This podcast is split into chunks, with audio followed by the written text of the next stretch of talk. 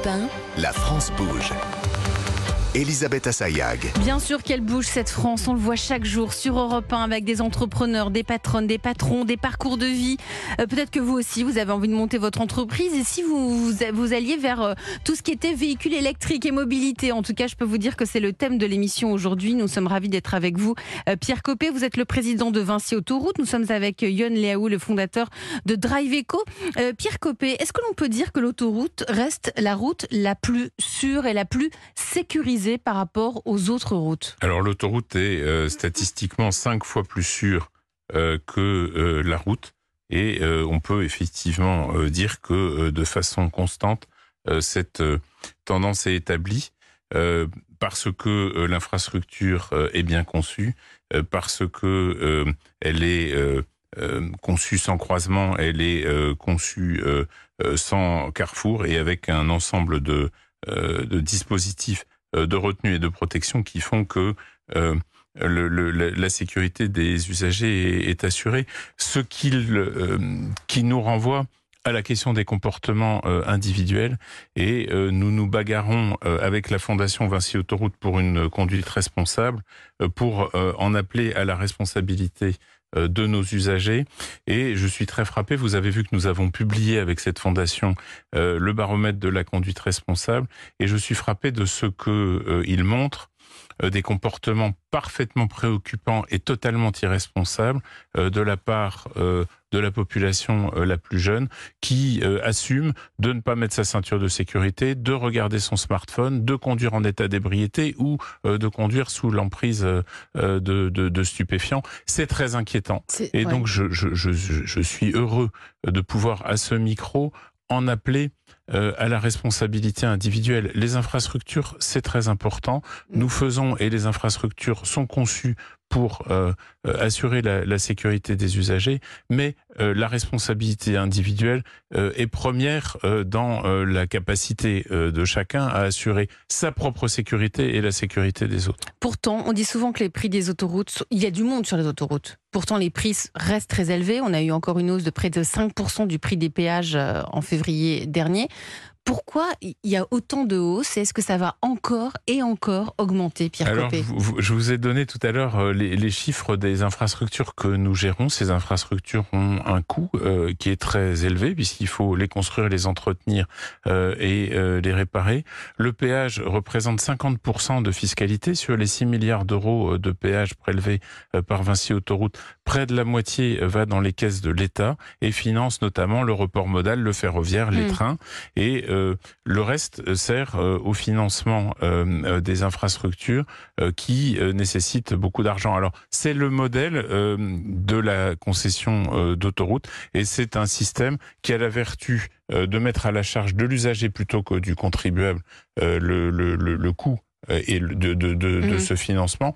Et c'est également un modèle qui a la vertu euh, de faire payer euh, les usagers euh, non résidents, non français, parce que nous sommes dans un pays qui est très traversé. Vous restez avec nous, Pierre Copé, président de, de Vinci Autoroute. On va poursuivre hein, avec vous, Alfred Richard. Vous, vous êtes le cofondateur de Nelson. la France bouge, la pépite du jour. Et oui, entre l'interdiction du diesel dans certaines villes, la hausse des prix des carburants, les entreprises ont compris la nécessité de convertir à l'électrique leur flotte de véhicules. Certains ont trouvé la solution. Comme vous, euh, Alfred, vous, vous avez 24 ans, c'est ça? Tout à fait. Vous avez fait Polytechnique, vous, avez, euh, euh, vous venez d'une famille extrêmement plutôt scientifique, Oui, on peut, on peut dire Hein? ça. avec un père ingénieur télécom, une maman directrice commerciale? Exact, une Hein super maman. un- une super maman, euh, une grande sœur consultante, un petit frère en école d'ingénieur.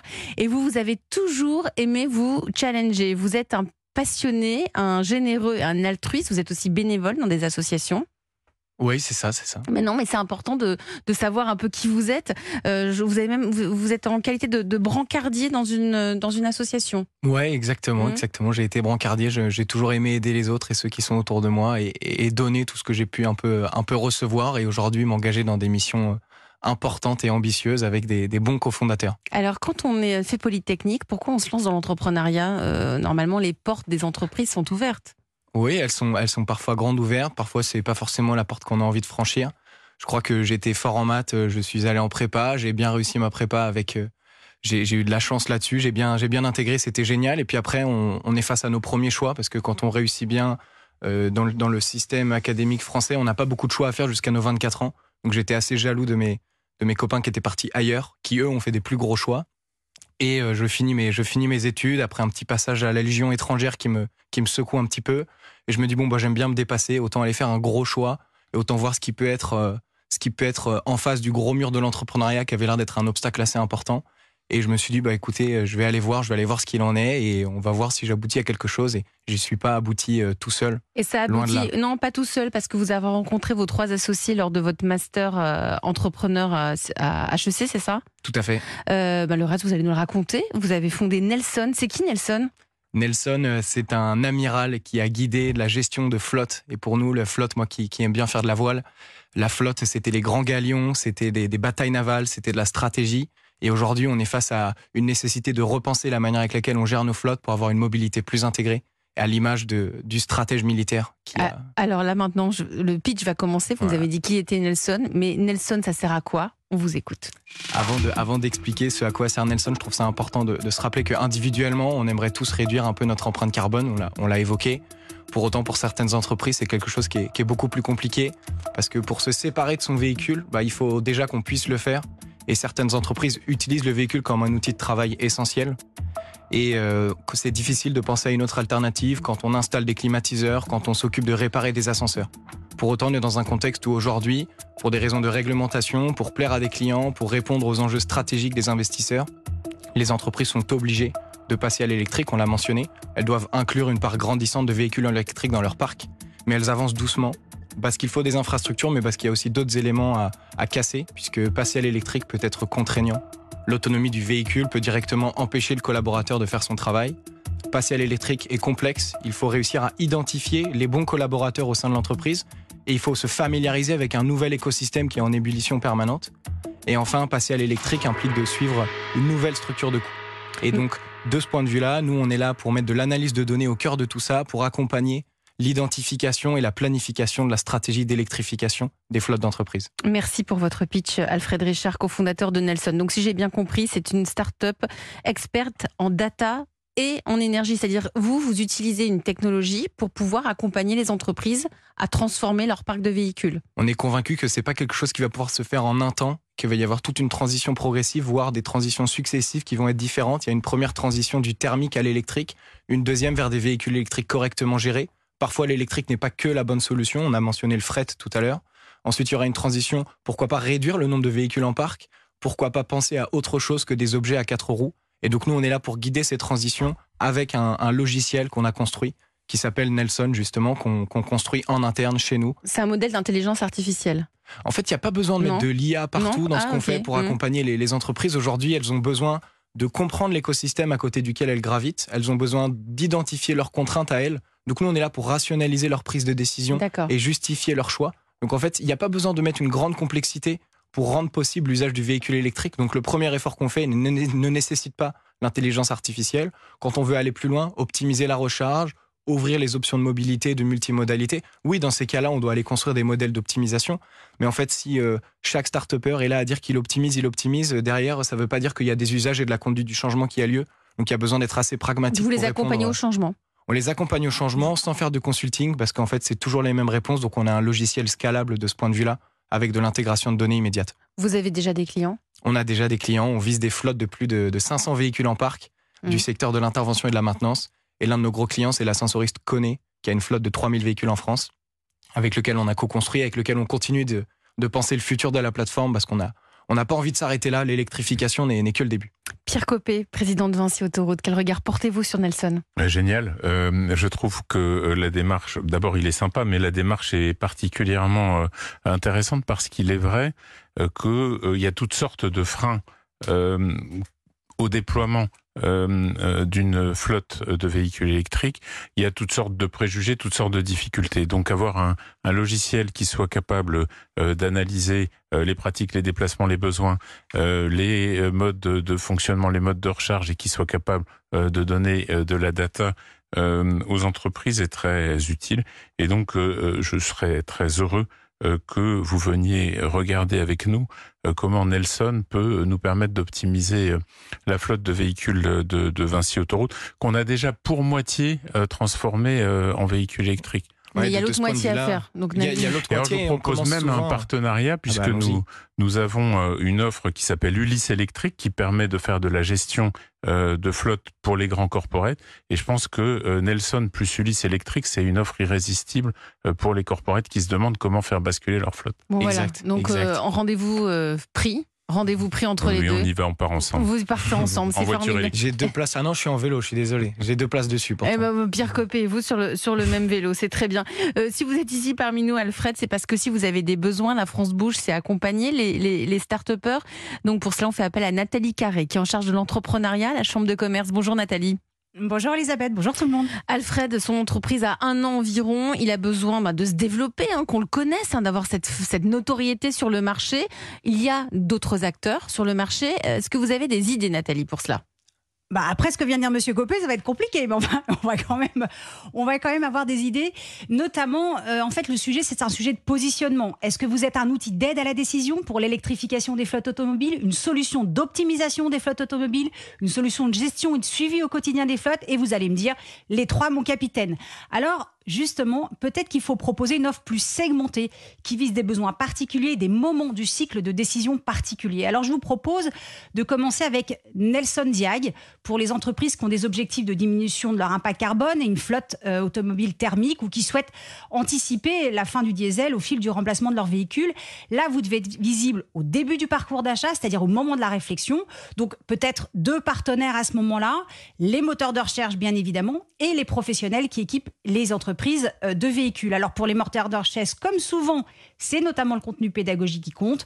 Faites le point sur les obligations des entreprises, sur la fin annoncée du diesel. Montrez des cas d'usage réalisés avec votre solution pour expliquer cette notion d'électrocompatibilité des véhicules en fonction des conducteurs. Bref, expliquez votre solution, mais surtout parler des problèmes de vos clients. Et pour le loueur de véhicules professionnels, votre solution pourrait être une marque blanche, parce qu'un gestionnaire de flotte peut aller voir son loueur pour discuter avec lui des évolutions de la flotte et hop, le conseiller utilise votre logiciel pour l'aider à décider. Donc le loueur peut acheter votre solution marque blanche ou faire un donnant-donnant. Il l'utilise gracieusement pour rendre un meilleur service à ses clients, mais ensuite il recommande l'utilisation de votre logiciel pour la gestion de la flotte, ce qui nous amène à la deuxième offre. Déjà, vous avez pris des notes. Hein. il, a, il, a, son carnet, Alfred. Hein. il est très consciencieux. Ce qui est, intéressant, c'est que c'est exactement ce qu'on a déployé, ah ce bah qu'on est en train de faire. La première offre s'appelle Nelson Fleet Audit et la deuxième s'appelle Nelson Mobility. Et évidemment, il y a des intermédiaires hyper intéressants pour faire connaître notre solution. Les leasers automobiles connaissent l'architecture décisionnelle et mm. l'architecture politique des boîtes. Elles peuvent mm. nous aider à trouver les bons interlocuteurs. Mm. Pour autant, aujourd'hui, on a envie d'apprendre en direct avec les entreprises avec lesquelles on travaille parce que c'est leurs besoins qu'on résout. Donc ça peut ralentir un tout petit peu l'accès au marché. Donc il y, a un, il y a un gros question de positionnement et des arbitrages à faire. Le mhm. jeu de l'entrepreneur, c'est de prioriser et c'est ça qui est excitant. Et de faire des choix aussi. Je peux vous dire que Pierre Copé est déjà en train de remplir sa carte de visite pour vous la, pour vous la donner euh, tout à l'heure. Euh, on continue avec vous, euh, Nathalie. Vous, ça vous amène à la deuxième offre parce qu'après le diagnostic, il faut un suivi de la, de la flotte. Comment peut faire Alfred vu que les entreprises ont déjà un logiciel? Eh bien oui, effectivement, toutes les entreprises ont déjà un logiciel et changer de logiciel, c'est toujours compliqué. Donc peut-être qu'il faut faire comme toutes les applications qui utilisent EDF, par exemple, pour nous aider à réduire notre consommation. En fait, une sorte de surcouche logicielle qui exploite les données d'EDF, mais de façon plus adaptée à nos besoins. Donc là, on pourrait imaginer, effectivement, comme vous l'avez dit, alors euh, c'est pas si clair que ça sur votre site. Alors euh, moi, j'ai appelé ça Nelson Pilotage et Nelson Optimisation. Si je continue mon comparatif, Nelson Pilotage, ça fait la même chose que les logiciels de gestion de flotte, mais avec l'angle impact carbone et électrification, donc avec des informations sur les bornes de recharge, les alertes d'usage des batteries, les émissions de CO2. Idéalement, on pourrait même paramétrer ces objectifs à respecter et Nelson Pilotage proposerait ce suivi de ces objectifs. Pourrait même y avoir l'intégration des certificats de santé des batteries pour chaque véhicule. Nous, on avait rencontré l'entreprise MOBA à la France Bouge qui propose ce type de service. Et pour cette offre, évidemment, donc soit les entreprises en direct, mais avec quand même un solide argumentaire pour montrer que le surcoût généré par l'utilisation de vos solutions est compensé par les économies réalisées grâce aux indicateurs de, pilotage. Euh, et puis évidemment, il peut y avoir d'autres partenaires. Et on finit avec l'offre optimisation, plutôt pour les entreprises qui ont déjà électrifié leur flotte ou sont en cours et veulent donc optimiser leur flotte pour atteindre les objectifs. Là encore, vous exploitez, vous exploitez les données existantes pour aider les gestionnaires de flotte à prendre les bonnes décisions. Donc l'idée, c'est de vous insérer à chaque étape du parcours d'achat en prenant place à côté des solutions existantes pour que Nelson devienne l'assistant expert des gestionnaires de flotte automobile qui accompagne et optimise les décisions d'aujourd'hui, mais aussi de demain pour réduire durablement son impact carbone, bah, juste en un clic. C'est très clair. Merci, merci Nathalie Carré. Vous, avez pris les, les notes, on pourra, on vous pourrez le réécouter en Ouais, tout, podcast. tout à hein. fait aligné. En tout cas, euh, un Avec- besoin d'aller guider les véhicules électriques qui sont mis à la route et les optimiser et en offrant, en, en offrant la meilleure expérience euh, pour le conducteur aussi. C'est comme ça qu'on aura de la remontée d'informations, mais aussi Mhm. comme ça qu'ils seront accompagnés dans tout ça parce que c'est eux qui vont avoir des usages qui vont être changés, ceux qui euh, sont là dans leur véhicule utilitaire aujourd'hui ou dans leur véhicule de, de société. Euh, donc évidemment, aller chercher de l'optimisation pour, le, pour les, clients B2B et les décideurs et à la fois offrir une belle expérience aux utilisateurs et conducteurs. Vous restez euh, avec moi tous les trois autour de la table de la France Bouge. On va prendre des nouvelles euh, d'un entrepreneur qui était là aussi à votre place il y a quelques mois, Nathalie Carré. On vous retrouve demain. Merci à vous pour vos précieux conseils. Europe 1. À suivre, on va passer un coup de fil à Solal Botbol. Il était venu nous présenter sa plateforme. Elle s'appelle BIV. Ce sont des véhicules électriques et des infrastructures de recharge. Et depuis, mais on va prendre de ses nouvelles.